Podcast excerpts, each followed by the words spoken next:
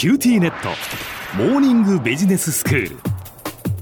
今日の講師は九州大学ビジネススクールでロジスティクス国際経営がご専門の星野博先生です。よろしくお願いします。よろしくお願いします先生、まあ、前回のお話ですけれども、まあ、そもそもその地産地消という考え方があってで、まあ、これはその地域で作られたものをその地域で消費するというものですけど、まあ、以前ほどではないにせよやはりその実際に地域のものそのここでしか手に入らないっていうものってあるんですよね。ただ、まあ、それがその九州産のその農畜産物とか水産物とか全国やそれからアジアへの輸送が最近は増加しているというお話を昨日はしていただきました。そうでしたね。あの九州の人口っていうのは全国のちょうど1割程度なんですけれども、うん、農畜産物だとか水産物はとっても豊富で、す、べ、てのこの生産額のあの全国シェアっていうのは20%から24%になるそうなんですよね。はいですからもう本当に人口の2倍 2. 何倍でっていうあの量のですねそういう生鮮品がここで生産されるわけですね。それが積極的に最近ではアジアを含めて域外に輸送されてくるようになっているということです。ええ、でここで一つ質問なんですけど小野さん、はい筑後川で取れる越越料理ってご存知ですか？ああのもちろん知ってはいます。その筑後川流域でしか食べられないっていう幻の魚だというのは知ってるんですけど私食べたことがないです実際。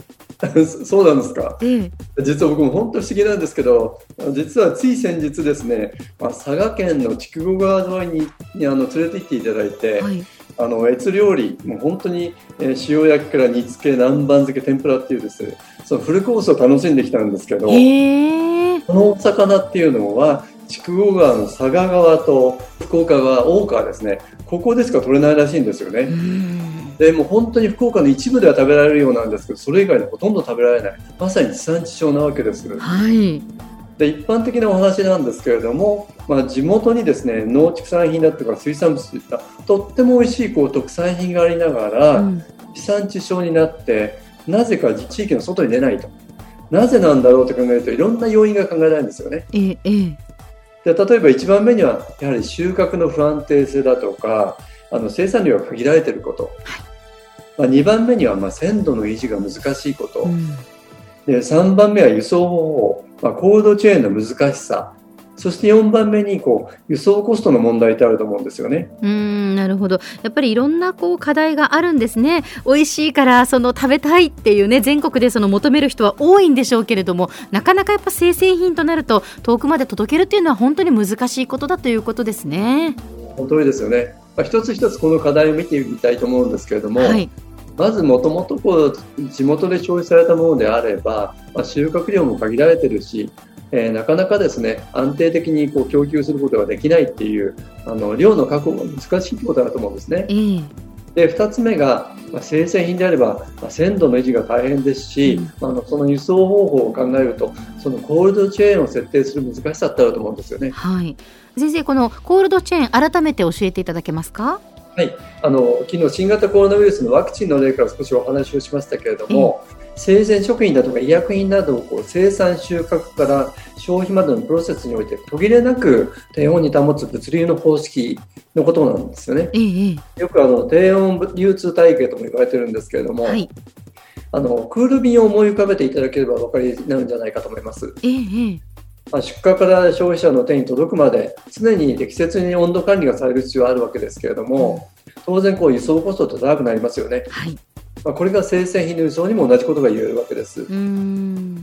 つまりせっかく地元の美味しいものを遠くの消費者まで届けたくてもいつもこう一定量を確保できるわけではないですし鮮度を保ちながら配送するということは簡単ではないわけですよね。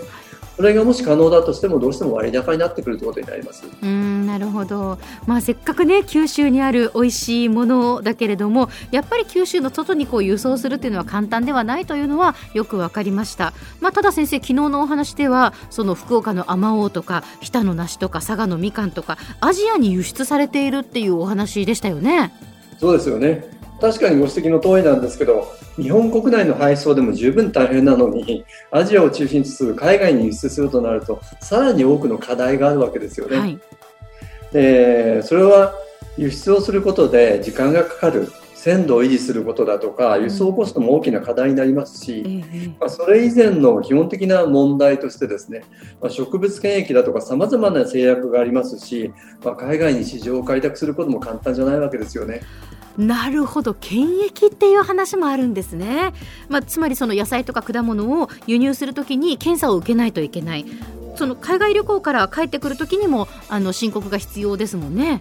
そうですよね、ええ、あの植物検疫っていうのは、まあ、病原菌だとか害虫が海外から持ち込まれないようにするために、まあ、検査をしたりそういったものが規制のことなんですけども、うん、まあ、それ以外にもですね、まあ、農業ってありがちだと思うんですけど自国の産業を保護するための輸入規制だとかあるいはまあ残留農薬の考え方の違いだとか、まあ、品質管理の証明書を提示しなきゃいけないとかさまざ、まな貿易上の障壁があるんですよね。うんまあ、それにですねあの輸出される果物だとか野菜っていうのはこれもともと輸出用に作られてるわけじゃなくて国内用のものを転用振り向けてるんでそうなると鮮度の維持だとか規制だとかクリアするのは本当に難しいってことなんですね。うん。で最近では中国産だとか韓国産の同種のものとの、まあ、競争っていうこともあの大いにあの出てきています。うん。やはりそれだけまあ大変だというのはよくわかりました。では先生今日のまとめをお願いしますはい地元産の農畜産品や水産物を地域の外で販売するためには多くの多くのあの課題があります。まあ、収穫の不安定性だとか生産量が限られている、まあ、鮮度が維持が難しいとかあの輸送法とか輸送コストの問題があるわけですよね。でこれが輸出になるとさらに植物検疫をはじめとしてさまざまな規制があるし、まあ、海外の市場開拓って簡単ではないですよね。まあ、それでも、まあ、人口減少で国内市場が縮小する中では、まあ、今後の活路を見出すとなると、まあ、そのように多くの課題を乗り越えて海外の輸出にも取り組んでいく必要があるのではないかなというふうに思います。今日の講師は九州大学ビジネススクールでロジスティクス国際経営がご専門の星野博先生でした。どうもありがとうございました。どうもありがとうございました。さて QT ネットモーニングビジネススクールはブログからポッドキャストでもお聞きいただけます。過去に放送したものも遡って聞くことができます。QT ネットモーニングビジネススクールで検索してください。QT ネットモーニングビジネススクール。お相手は小浜もとこでした。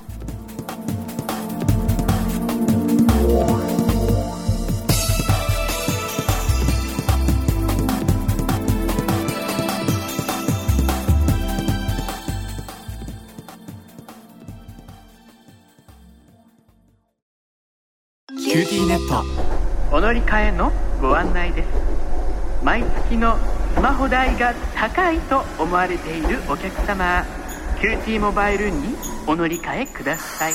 あなた乗り換えるわよ。お父さん早く。乗り換えるなら今格安スマホの QT モバイル